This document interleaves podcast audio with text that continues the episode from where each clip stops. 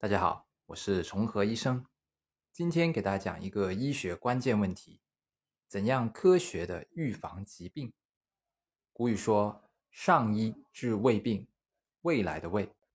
如今城市里面很多医院啊，也都开设了治未病专科。虽然由于医疗体制的原因，这个部门的营收现在很难火起来，但是我们仍然可以看到。他给我们指出的未来健康行业发展方向。今天我们就来分享，从预防医学的角度，怎样科学的治胃病。预防医学是每一位临床医学生在校必修的科目之一，其中有一个经典的模型叫三级预防策略，对我们很有用。请在文稿区看到这样一张示意图。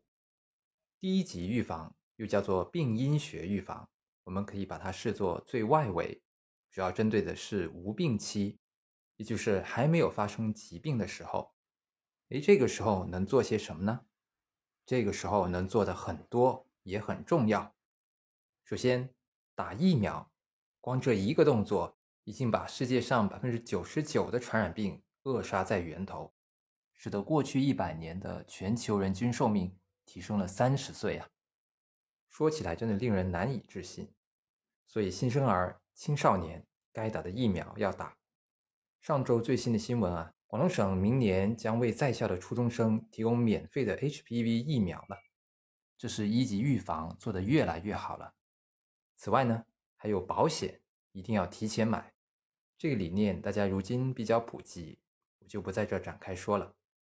一级预防里面还有最最重要的是生活方式管理，包括饮食、作息。运动、压力、情绪，这些听起来很常规啊，但它们却是万病之源，也是健康之树的树根。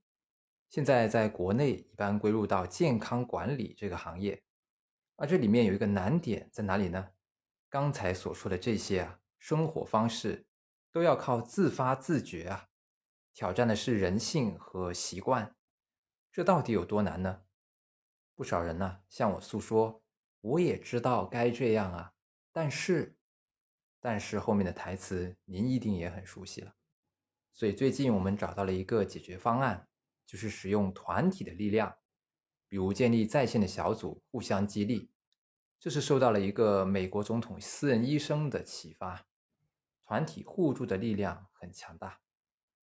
好，下面我们来看第二级预防。又叫做临床前期预防，要做到早发现、早诊断、早治疗。什么叫临床前期呢？就是已经踩到了疾病标准的边缘。比如说糖尿病是空腹血糖值达到了七点零，那么糖尿病前期就是六点零到六点九这个值。这么说吧，当体检指标有异常，然后医生叮嘱定期复查这几个字。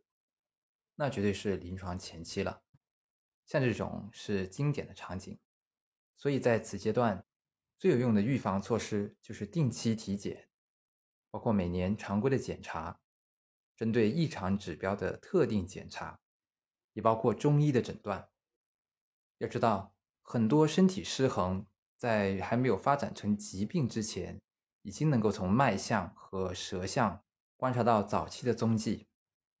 所以，中医和功能医学的干预可以承接第二级预防，而医院临床往往只能等待指标恶化到疾病的红线，这也就来到了第三级预防，也就是临床预防。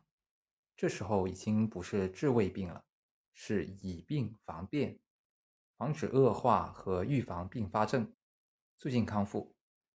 在世界上。大多数国家是通过全科医生或者家庭医生来实现三级预防这项策略的。那么，在国内，众所周知，我们整个医疗体系重头都压在了临床上面，对于前面的一级和二级预防做的还是远远不够。近年国家大力提倡健康管理，可能就是想投注在前面，来减少后续的医疗费用负担吧。具体到我们个人身上。且不说费用负担了，健健康康的谁不想呢？只是有些事情晚一步，确实挽不回。正如《黄帝内经》说：“譬有渴而穿井，斗而助锥，不亦晚乎？就像口渴了才去打井，都临阵上战场了才铸造兵器，能不晚吗？三级预防策略的重要性真的是被远远低估了。根据自身条件，我们将设立预防医学团体小组，从身边开始，一个一个病的落实一级、二级、三级预防。欢迎加入我们。